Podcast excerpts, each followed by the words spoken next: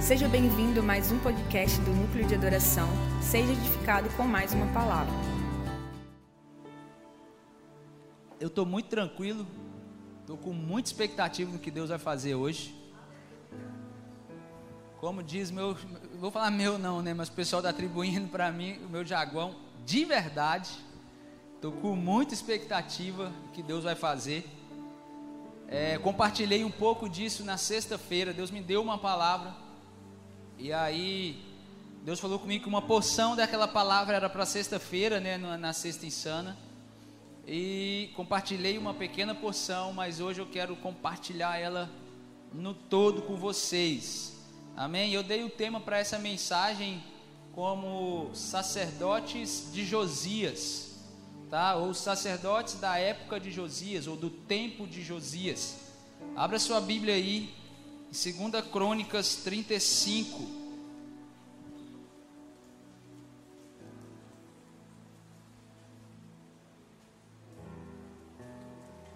Versículo 1.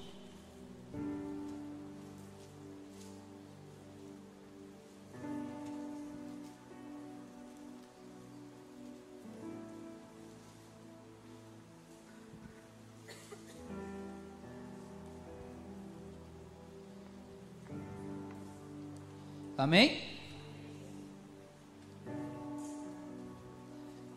Segunda Crônicas 35, versículo 1 diz assim, ó: Então Josias celebrou a Páscoa do Senhor em Jerusalém. E assim o cordeiro pascal foi abatido no décimo quarto dia do primeiro mês. Josias também nomeou os sacerdotes para suas atribuições e os encorajou a realizar seu trabalho no templo do Senhor. Deu a seguinte ordem aos levitas encarregados de instruir todo Israel e consagrados para servir ao Senhor. Coloquem a arca sagrada no templo construído por Salomão, filho de Davi, rei de Israel. Não precisam mais levá-la de um lado para o outro sobre os ombros Agora, dediquem seu tempo a servir ao Senhor, seu Deus e ao seu povo Israel. Feche seus olhos, vamos orar mais um pouco. Comece a falar com o Senhor, fala, Deus, fala comigo. Espírito Santo, repete fala assim, Espírito Santo, eu te dou liberdade. Espírito Santo, eu te dou liberdade para me convencer daquilo que eu preciso ser convencido. Vamos lá. Fala isso com Ele. Faça essa oração, fala, Espírito Santo me transforma, me toca. Eu quero sair daqui num nível mais profundo com o Senhor.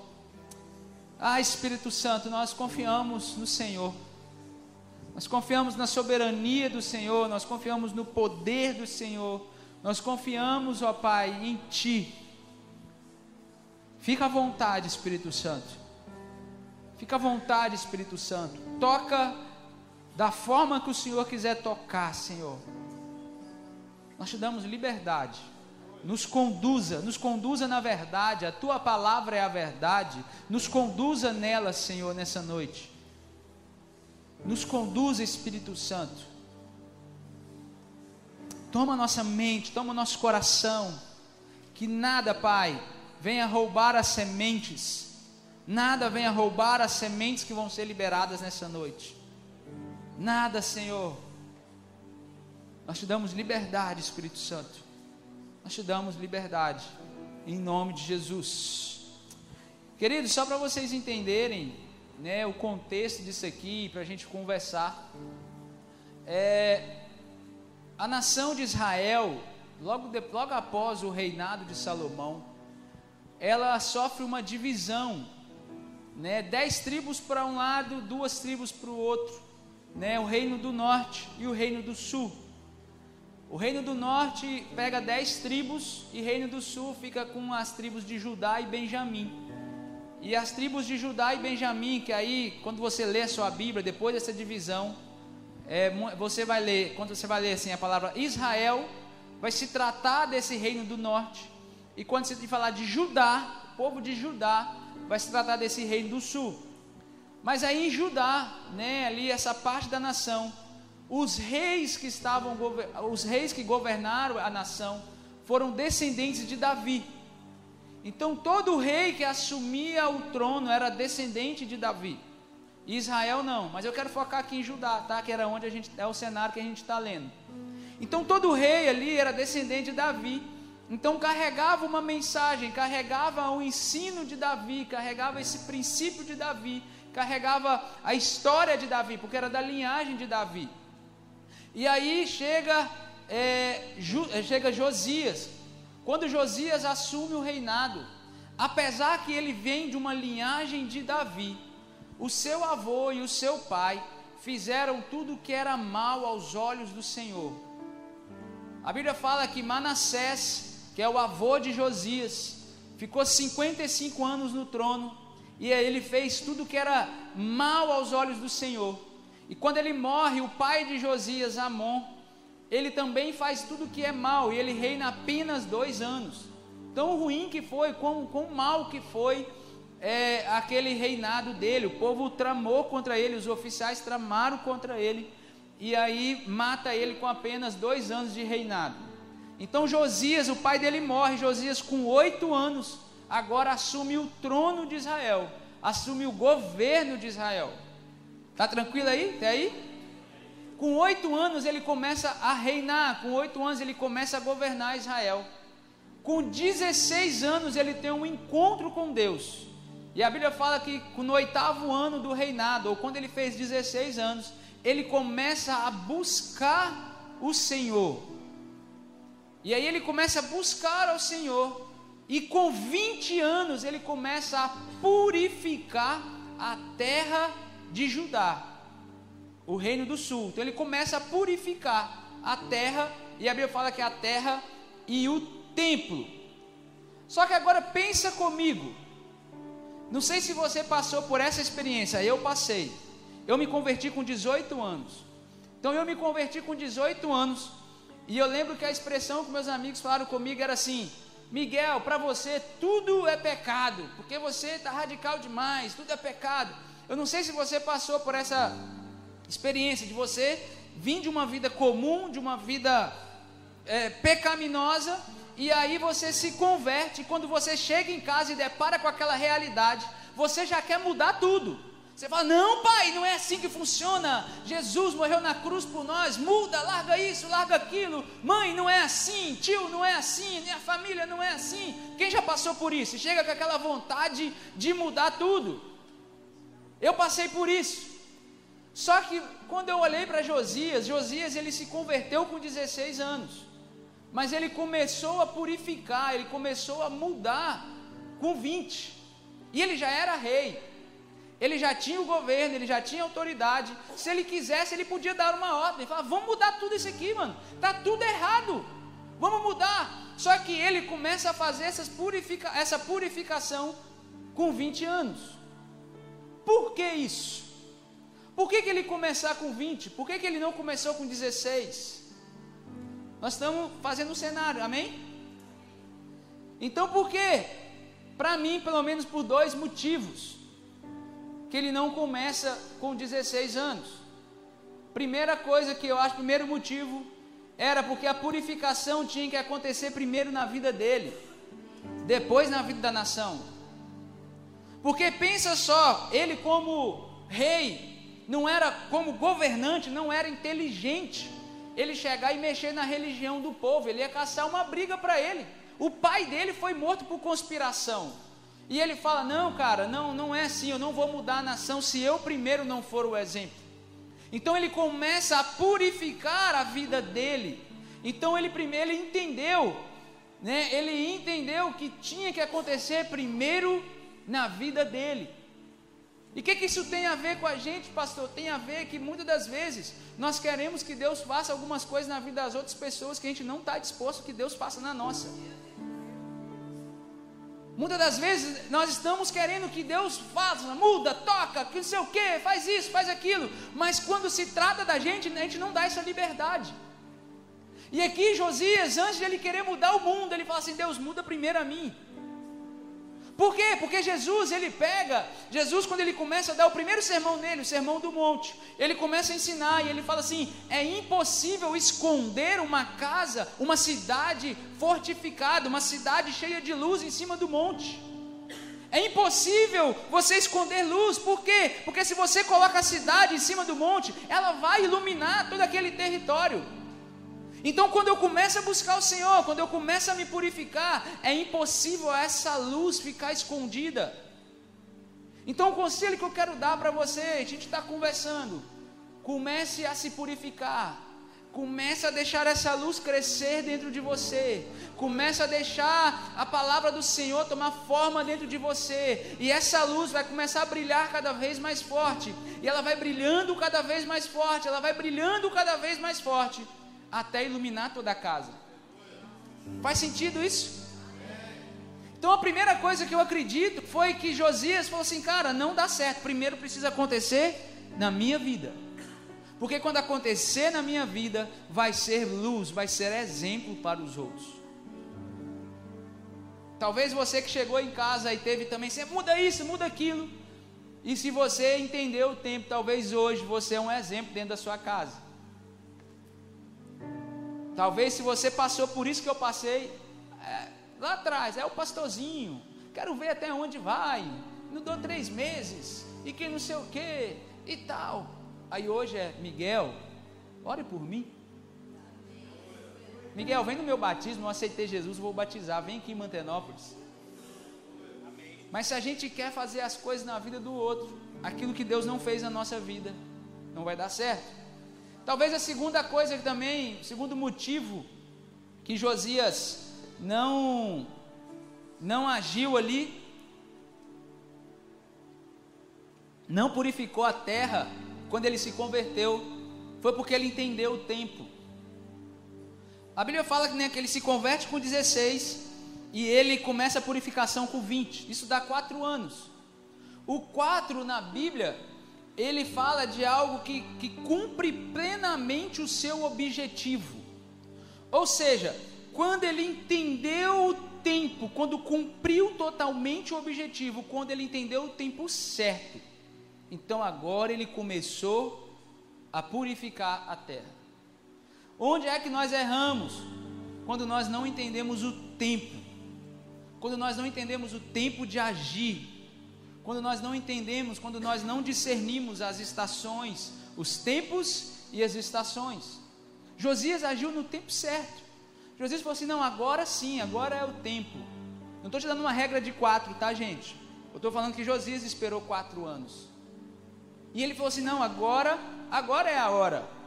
Eu entendi é, o tempo. Eu lembro uma vez, isso eu conheci. Um cara se converteu ele já não morava com os pais, ele aceitou Jesus e, e tal, naquele, naquele fogo no início e tal. Ele foi visitar os pais e os pais eram católicos. Chegou na casa dos pais, tinha aqueles santos. O que, que ele fez? Pegou aquele santo e saiu quebrando tudo.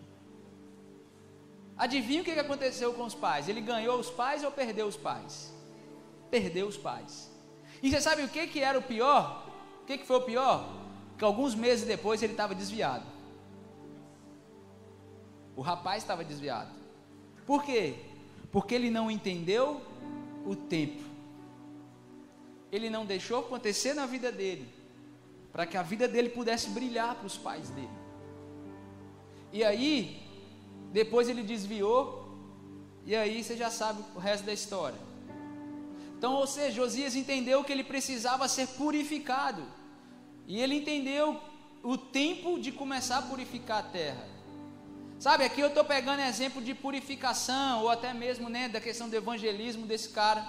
Mas a ideia aqui é mostrar que precisamos entender o tempo de Deus. Tem coisa, irmão, que é para ontem. Você precisa entender isso. Não tem como você ficar empurrando com a barriga, não.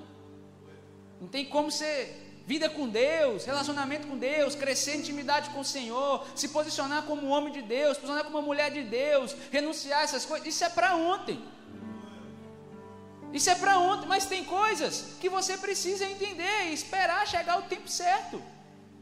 Você precisa entender isso. Josias, ele agiu no tempo certo e com a maturidade certa.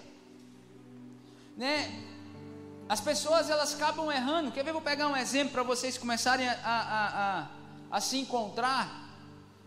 Você já viu aquela pessoa que está chegando aí, nos 25, 30 anos, e ainda não casou? E aí já começa a ficar desesperado. Daqui a já está é, como é que é, gente? Tinha uns versículos, eu não gravo os versículos, né? Que é tipo, o primeiro é, é esperei com paciência no Senhor, né? E aí depois é apressa-te, Senhor. Né? Já. Aí a pessoa ela não entende o tempo, ela não entende o time, aí ela pega qualquer um na rua. Mas ela também, aí ela se precipita. Mas ou também ela não entende o time, ela não se prepara para ser aquela mulher ou aquele homem de Deus para quando Deus enviar o homem ou a mulher de Deus para ela.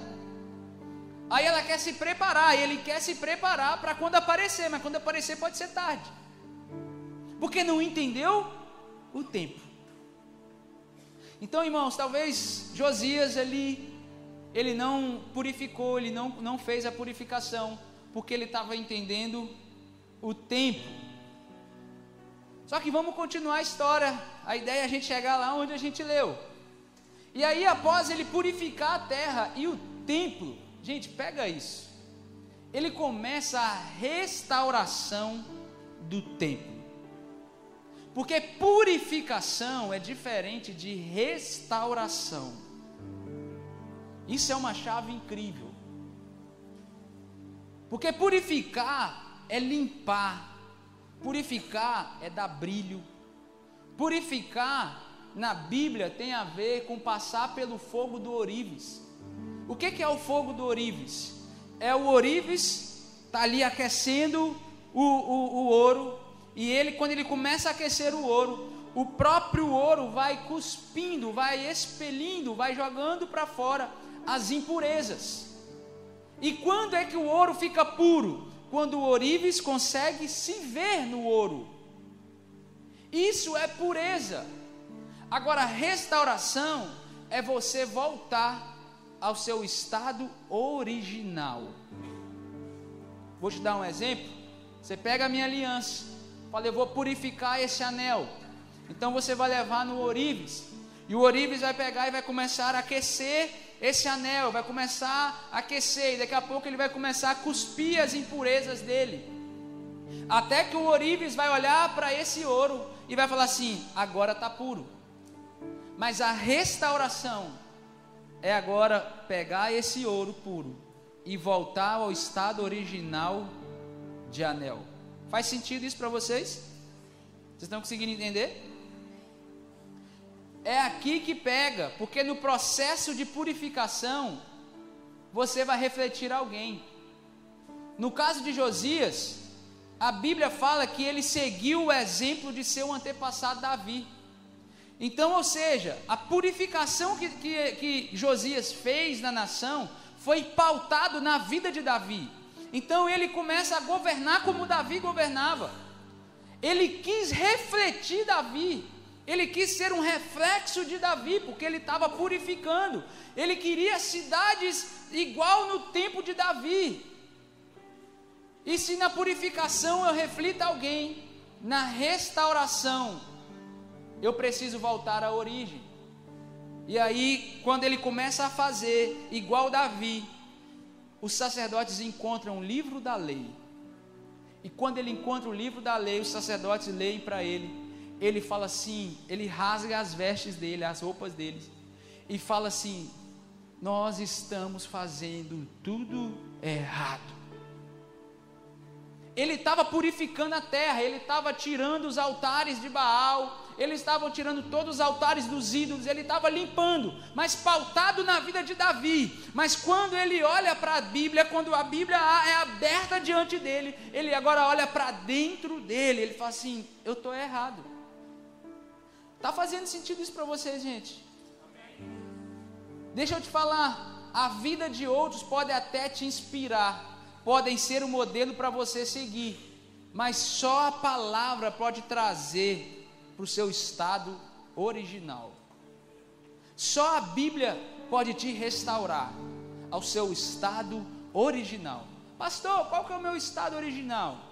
Porque Deus nos elegeu nele antes da fundação do mundo, para que sejamos santos e irrepreensíveis. Antes da fundação do mundo, Deus nos elegeu nele para sermos santos e irrepreensíveis. Então, o nosso estado original não é quando a gente nasce. Nosso estado original não é quando foi onde a pessoa nos feriu e a partir dali a gente nunca mais foi o mesmo. Não é isso. Nosso estado original é em Deus. É na origem em Deus. Então só com a Bíblia a gente volta. Sabe, irmão, mas não, não tem nada de errado você se inspirar em vida de pessoas. Eu mesmo me inspiro. Mas sabe uma coisa? Quando a gente olha para as vidas das pessoas e, e serve de inspiração, uma coisa a gente precisa entender, e é uma coisa que eu entendo: que o que eles fazem aqui fora, o que eles manifestam aqui fora, é fruto do que Jesus fez aqui dentro.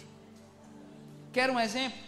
Esses dias para trás eu estava vendo uma reportagem do, daqueles é, só, sósias, né? Que fala sósia, sósia. Aí, sósia do Neymar.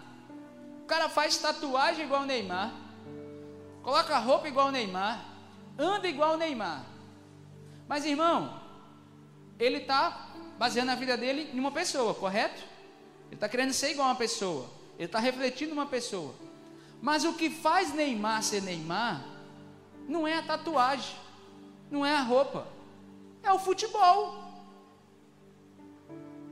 Josias estava tentando refletir Davi, mas o que fazia Davi ser Davi não era a forma como ele governava, era o coração rendido dele ao Senhor.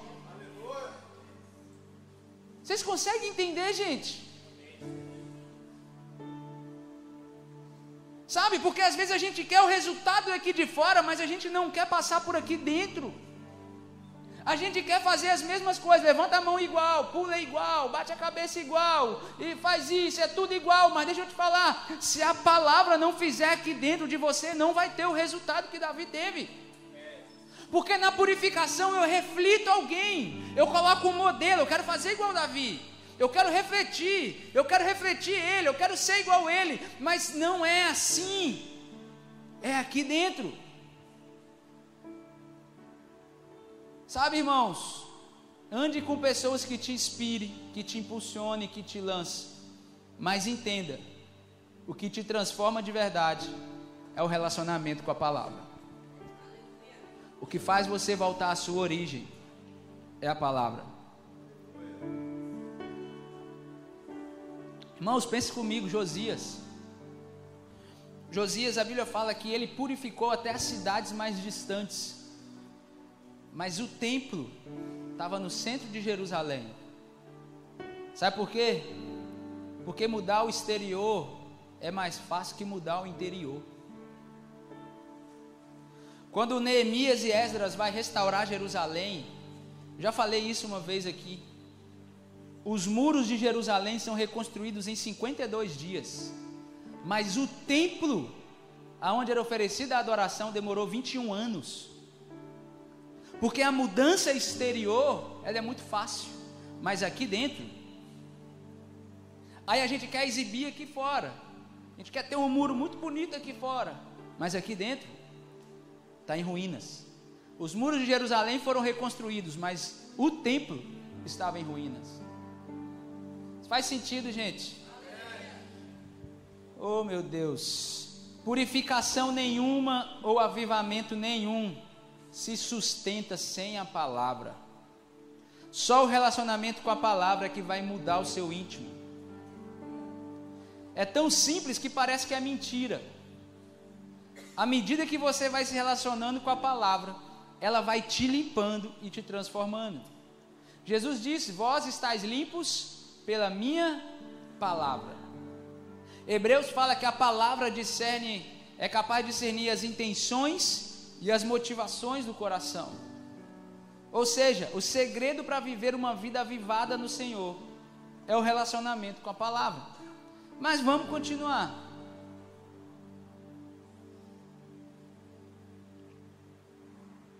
Josias então chama toda a liderança de Judá e eles fazem uma aliança de adorar somente ao Senhor. E é após isso que eles vão celebrar a Páscoa, que é onde nós, nós lemos o texto. E irmãos, Páscoa simboliza, Páscoa aponta para uma nova estação. Páscoa aponta. Deixa eu te ensinar uma coisa. A ceia do Senhor é um apontamento para Páscoa. Estou saindo da mensagem, né? Isso não está aqui, mas deixa eu te falar. A ceia do Senhor é um apontamento para Páscoa, porque é o Cordeiro, nós celebramos o Cordeiro que foi morto. A Páscoa, ela é o primeiro, ela é comemorada no primeiro mês do ano. Quando eles saem do Egito, celebrem a Páscoa, porque aponta para um novo começo. Então agora eles fazem uma aliança com o Senhor. Então agora eles vão celebrar essa nova estação.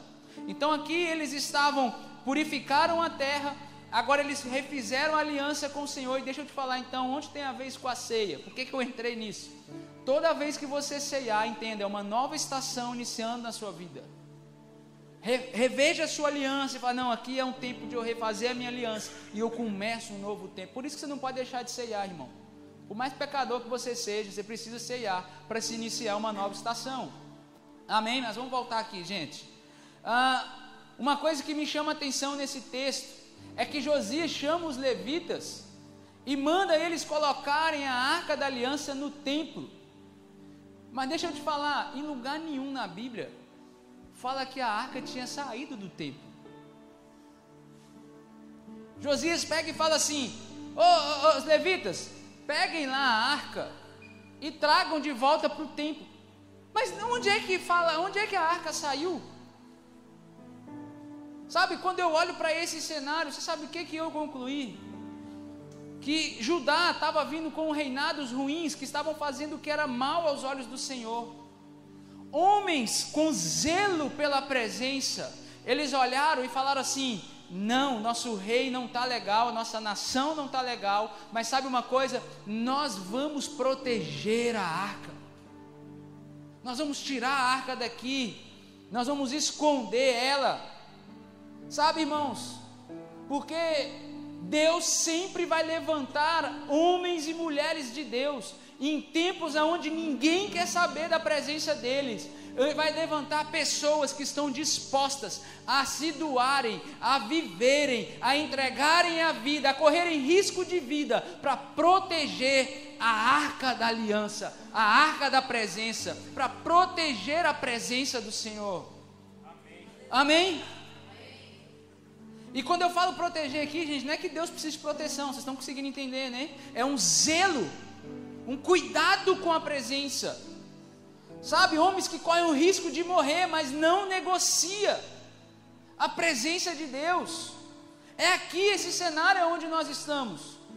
Homens que viram e falam assim, mesmo que minha nação, mesmo que minha família, mesmo que minha esposa, mesmo. É por isso que Jesus fala, gente: aquele que não me amar mais do que seu pai, sua mãe, sua esposa, seu marido, não é digno de mim, porque Deus sempre levanta homens e fala assim: mesmo que eles não querem a presença, eu vou correr um risco de vida, mas eu vou zelar por ela, eu vou proteger ela, eu não vou deixar ela abandonada de qualquer jeito. Arca da aliança simboliza a presença de Deus, amém, gente? Então, sempre que eu falar arca da aliança, liga a isso: presença, glória, intimidade. Você associa isso tudo dentro de você. Sabe, porque um dia, irmão, nós vamos celebrar a Páscoa com Jesus, amém? A grande ceia. E nesse dia, nós vamos revelar aquilo que nós escondemos para Ele. Naquele dia, Ele vai nos chamar e falar: o que, que tem aí? Eu escondi a presença, está aqui. Eu zelei por ela, eu guardei ela. Irmão, se Jesus, se Jesus perguntasse hoje, falasse assim: o que, que tem aí escondidinho para mim? Mas vamos lá, gente. Irmãos, estava falando com os jovens aqui, pensa a diferença. Você sabe qual que era a diferença? Dos sacerdotes da época de Josias para a época dos sacerdotes ali de Zacarias, época de Jesus. Sabe qual é a diferença? Na época de Zacarias, não existia mais a arca da aliança. E você sabe o que, que isso me ensina? Isso me ensina que eles estavam fazendo um culto muito bonito na época de Zacarias. Eles ofereciam incenso, Eles tinham todo o ritual, mas não tinha a presença. Só que na época de Josias, talvez os reis antes você não podia ter um culto legal, porque na verdade os reis eram maus aos olhos do Senhor. Então talvez não tinha as melhores conferências, não tinha os melhores cultos. Talvez não estava nem havendo mais aquele sacrifício, aquele reteté todo, mas tinham sacerdotes, homens de Deus, zelando pela presença do Senhor. Zacarias ele vai lá e faz fumaça, mas não tem a arca. É por isso que João Batista é um escândalo naquela época. Porque João Batista, ele era filho de sacerdote. Amém? Zacarias era sacerdote. Se ele é filho de Zacarias, ele era sacerdote. Mas por que, que ele vai para o deserto? Porque a mensagem dele é: vocês estão com um culto bonito, vocês estão com ritual legal, vocês estão fingindo que está tudo legal, mas vocês não têm a presença de Deus. Arrependam-se.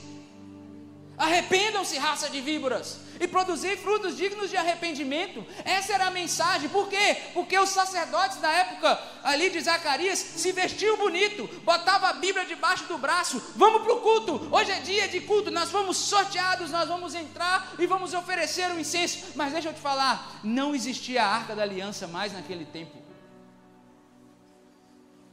Mas Josias Posso te falar, talvez não existiu mais a arca, porque aqueles sacerdotes, aqueles homens da época de Josias morreram. Porque se aqueles homens estivessem lá, eu tenho certeza que eles iam zelar pela arca, eles iam proteger a arca. Mas na época de Josias existiam homens que estavam dispostos a dar a vida, a dar a vida pela presença de Deus. Eu estava fazendo um cálculo aqui com os meninos, um cálculo que a gente chama a conta burra, tem? É a conta que você faz por cima. Pega comigo, Manassés, rei Manassés, vô de, de Josias. Ele reinou 55 anos. O pai dele, Amon, reinou dois anos, 57 anos. A Bíblia fala que Josias começou a restaurar, a purificar a terra no seu 18 ano de reinado. Então você pega 18 anos mais 57 dá 75 anos. Aqueles homens, eu não consigo provar isso, né, falar que é isso, porque não fala quando que a, que a arca saiu, não fala quando que eles esconderam, não fala nada disso. Mas eu pegando o início do reinado de Manassés, e ali quando começa a purificação, dá 75 anos. Sabe o que 75 aponta? Uma vida. Eles gastaram a vida deles, zelando pela presença de Deus. A Bíblia fala que a vida do homem é de 70 e se ele for mais forte, ele vai até os 80. Ou seja, é uma vida. Aqueles caras, eles gastaram a vida deles, zelando pela presença de Deus. Eles não estavam nem aí, acabou o sonho deles. Você sabe o que, que eu vejo? Aí quando Josias pega e fala assim: ah, não precisa ficar andando com ela nos ombros para lá e para cá. Sabe, por mais que estava um cenário caótico na nação, eles não perderam o zelo, eles não carregaram a arca de qualquer jeito. Eles podiam ter colocado numa carroça, eles podiam colocar em qualquer coisa, mas eles não perderam o zelo. Eles continuaram correndo risco, mas não abria mão. Não, Deus, o Senhor me entende, o Senhor sabe que se eu levantar a mão aqui, o pessoal vai cortar o meu pescoço. Não, vou levantar a mão. É Daniel, ó, não pode orar. Daniel continua indo para a janela orando. Vocês entendem isso? Vocês entendem isso? Sabe, irmãos, a minha oração é para que Deus levante uma geração, que Deus levante homens e mulheres que estão dispostos a gastar a vida, a gastar a vida, para proteger, para zelar, mesmo que a nação não queira mesmo que a pessoa que está sentada do seu lado não queira, mesmo que os seus pais não queiram, mesmo que os seus amigos não queiram, mesmo que seu marido não quer, sua esposa não quer, você vai guardar, vai zelar pela presença de Deus.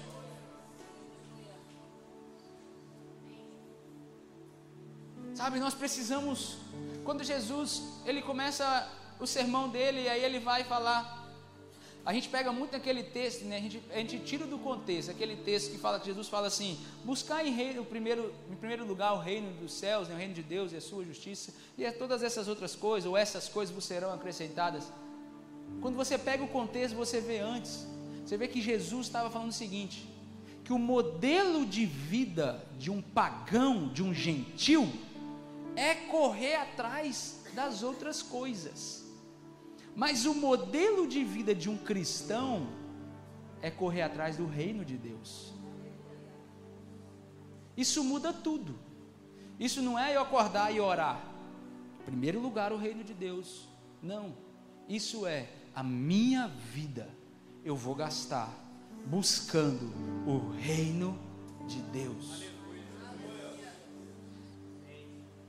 Irmãos, aqueles sacerdotes gastaram a vida deles para proteger a presença, para zelar pela presença em uma época que ninguém se importava com ela. Pensa, a arca sai do templo e ninguém nota.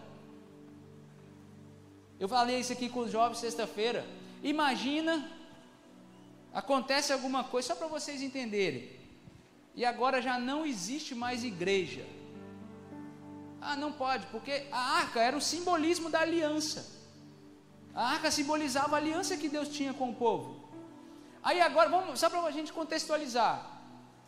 O mundo está acontecendo, as coisas estão acontecendo lá, e agora as igrejas são fechadas. Era como se aquele povo nem percebesse que a igreja, que a igreja fechou. Porque a igreja para nós é esse símbolo, tá bom, gente? Só para vocês entenderem esse, essa comparação. Não é que a igreja é presença, mas vocês entenderem esse símbolo de religião, de, de aliança. Aí aquele povo estava vivendo e nem percebeu que a igreja tinha fechado. Aquele povo estava vivendo, não tinha nem percebido que a arca não estava ali mais, que a presença não estava ali mais. Eles não se importavam. E sabe de uma coisa? Jesus fala que nos últimos dias serão como nos dias de quem? De Noé.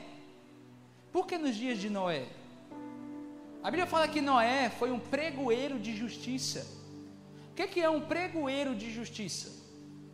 É um aluno que tira 10 quando todo mundo tira zero. Esse é um pregoeiro de justiça. Por quê?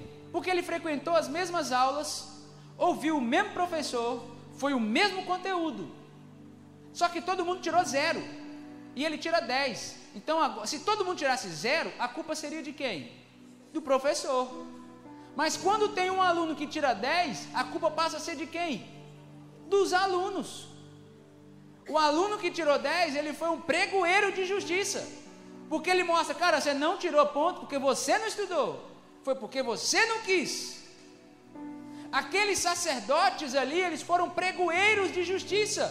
Por quê? Porque quando Josias fala assim, busca a arca, eu fico imaginando os outros, falando assim, uai, a arca não está aqui não?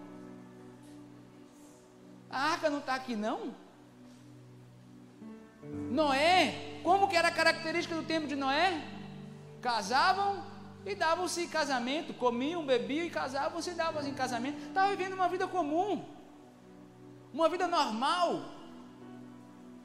Só que aqui, os sacerdotes de Josias, enquanto todo mundo está vivendo uma vida comum, eles estão zelando pela presença de Deus. Sabe, irmãos, aqueles homens abriram mão de tudo, simplesmente pela presença. Nós precisamos começar a, a, a rever a nossa vida. A gente precisa rever, sabe? Se a gente está disposto a isso. Nos deixe ser uma geração que busque a tua glória mais que a própria vida.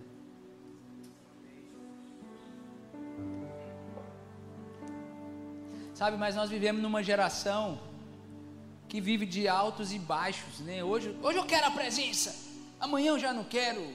Hoje eu vou jejuar 30 dias direto, amanhã eu já estou comendo igual um glutão. E vai, altos e baixos, é 8 ou 80. Irmão, você sabe qual que é o segredo para você parar com esses altos e baixos? Zelo pela presença. Zelo pela presença. Quando você tiver um zelo pela presença, as outras coisas vão perder o sentido. Porque você vai começar a falar assim: o quê? Se eu der uma cochiladinha aqui de 30 minutos, pode ser que alguém venha aqui e roube essa presença. O quê? Não, é só 30 minutinhos, 40 minutinhos, uma hora de prazer. Não. A presença vai estar ali te esperando depois. Não. Eu não quero perder a presença. Atos 9, 31, finalzinho dele, diz assim: ó, eles eram, eles quem? A igreja, eram fortalecidos na medida que andava no temor do Senhor. A palavra temor significa profundo respeito e obediência. O segredo para você ser fortalecido é você ter um profundo respeito ou zelo pela presença do Senhor. Sabe, irmão, sabe qual que é, qual que foi um dos principais erros que Sansão cometeu? Já estou caminhando para o final. Sansão, na minha opinião, ele julgou a espiritualidade dele pelos rituais religiosos. O que é o ritual religioso? É ir no culto, bota a Bíblia debaixo do braço, dá paz do Senhor, está amarrado. O cabelo de Sansão aponta para isso. Para mim, o cabelo de Sansão aponta para isso. Essa marca de um cristão. Você concorda comigo que o cara aceita Jesus? Eu lembro como se fosse hoje, gente. Hoje, até hoje eu dou boa noite lembrando, com medo de receber a mesma resposta que eu recebi lá atrás. Quando eu cheguei no lugar, eu falei, boa tarde, gente. Aí a mulher falou comigo assim: cristão não dá boa tarde, cristão dá paz do Senhor.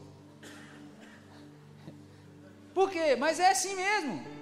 Não acha errado, não, tá, gente? O que eu estou querendo dizer é que quando a gente se converte, até o nosso palavreado começa a mudar. De uma época eu chamava os outros de varão. Ô varão, isso dentro da igreja, o pessoal entende. Agora pense isso no mundo. É. Então, isso são os rituais religiosos. Isso mostra que a gente uma aparência né, de, de espiritualidade, uma aparência que agora a gente é crente. Né? Sansão, o cabelo de Sansão para mim aponta para isso. Mas deixa eu te falar uma coisa. Sansão bebeu o que ele não podia beber. Sansão tocou o que ele não podia tocar. Só que ele olhava para o cabelo, eu sou um crente, eu dou paz do Senhor. Eu sirvo na igreja. Olha o meu cabelo. Vocês estão entendendo, gente? Não estou falando contra essas coisas, tá? A gente precisa sim andar com a Bíblia debaixo do braço. A gente precisa perder a vergonha de andar com a Bíblia na mão. É, precisa perder a vergonha. A gente anda com ela no telefone, mas não anda com ela na mão.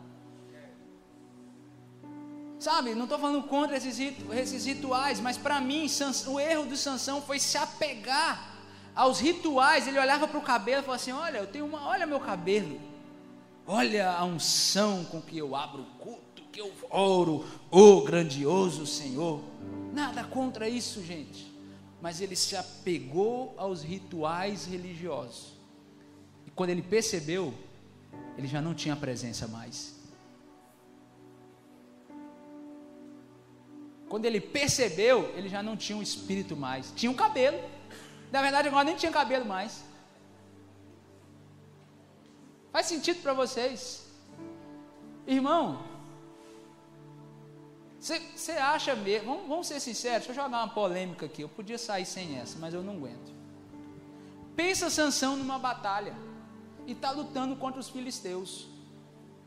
E aí vem o inimigo e tchá, corta o cabelo dele. Mas Sansão vivendo um voto de Nazireu, santo, reto. O que, que vocês acham que ia acontecer? Ele ia ficar fraco?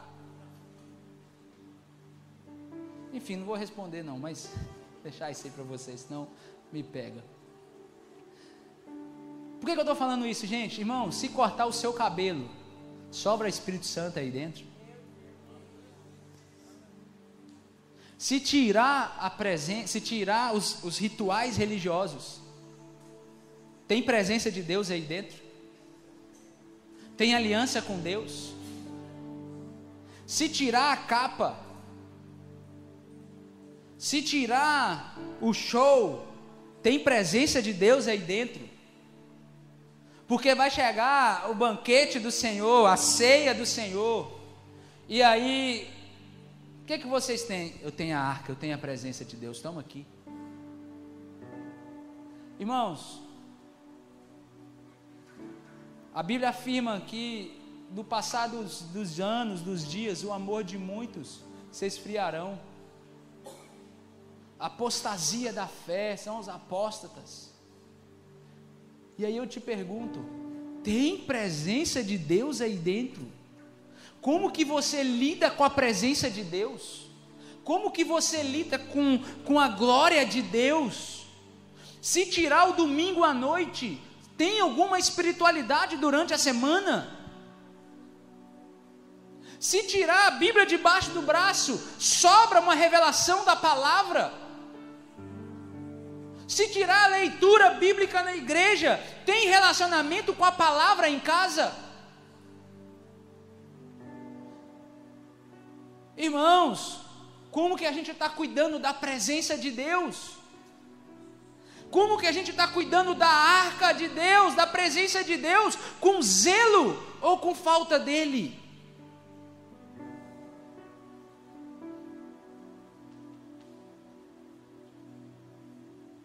Vocês estão me entendendo, gente? Se cortar o seu cabelo, sobra o quê? Se cortar o seu cabelo, se tirar essas coisas, tem presença de Deus aí? Ou nós estamos igual aqueles sacerdotes naquela época de Zacarias, não tinha presença. Sabe, irmãos? Sabe aonde foi o erro? Quando o povo vai para a Babilônia, a palavra de Deus era 70 anos. Vai e constrói lá, vai viver lá, mas após 70 anos vocês vão voltar. Quando lança o primeiro é, é, ofício, né, chamado para voltar para Jerusalém, o povo pega e fala assim: não, podem ir vocês. Aqui a gente tem, é, as sinagogas começaram na época da Babilônia, tá gente? Esse modelo de, vamos dizer assim, de ter igrejas, isso é da época do exílio, tá? Se vocês não sabem. Porque começou lá as sinagogas para começar a ensinar a lei. Então eles se reuniam para ensinar a lei. Então ali começou esse modelo. Aí ele fala assim: vai vocês. Aqui a gente está próspero. Aqui a gente está ganhando dinheiro. Vai vocês. E aqui a gente tem as sinagogas. Mas deixa eu te falar, tinha prosperidade mas não tinha mais a presença, porque não tinha mais adoração, não tinha mais sacrifício, porque sacrifício e adoração era oferecido em Jerusalém. Não, aqui está levantando a mão, gente tem um culto ungido demais, mas não tem a presença. Irmãos, sabe, a minha oração nesses dias é que Deus levante homens e mulheres com zelo.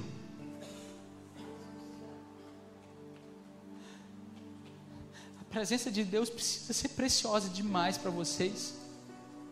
A gente precisa começar a, a, valorizar isso. Se vocês não entenderem, você sabe uma coisa? Sabe qual é o nosso mal? O nosso mal é que a gente valoriza aquilo que a gente toca, que a gente pega.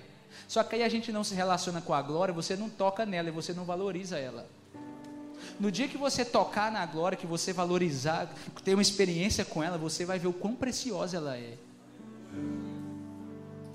A gente valoriza as coisas que a gente pega. Sabe por que, que Esaú abriu mão da primogenitura? Porque ele não tocava, mas na sopa ele tocava. Primogenitura para quê? Eu não pego, não sinto, não toco. O que, que é isso? Aí ele abre mão. Irmão, A gente precisa, sabe, a minha oração para essa noite é que Deus nos batize com zelo. Mesmo que uma nação, mesmo que um povo, mesmo que ninguém queira, que venha existir homens e mulheres de Deus, escondendo a presença, dedicando a vida. Foram 75 anos.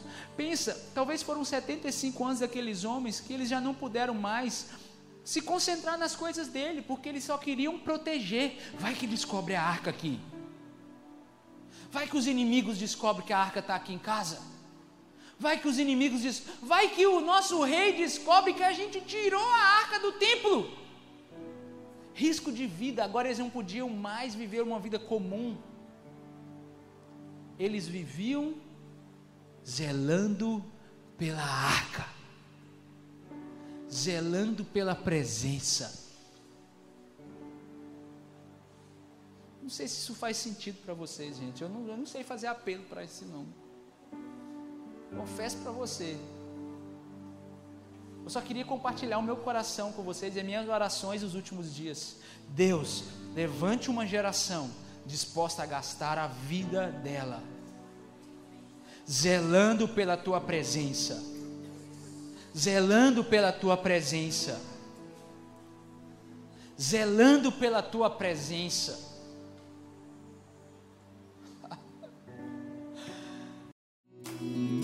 Você acabou de ouvir o podcast do Núcleo de Adoração. Para ficar por dentro das nossas novidades, acesse as redes sociais.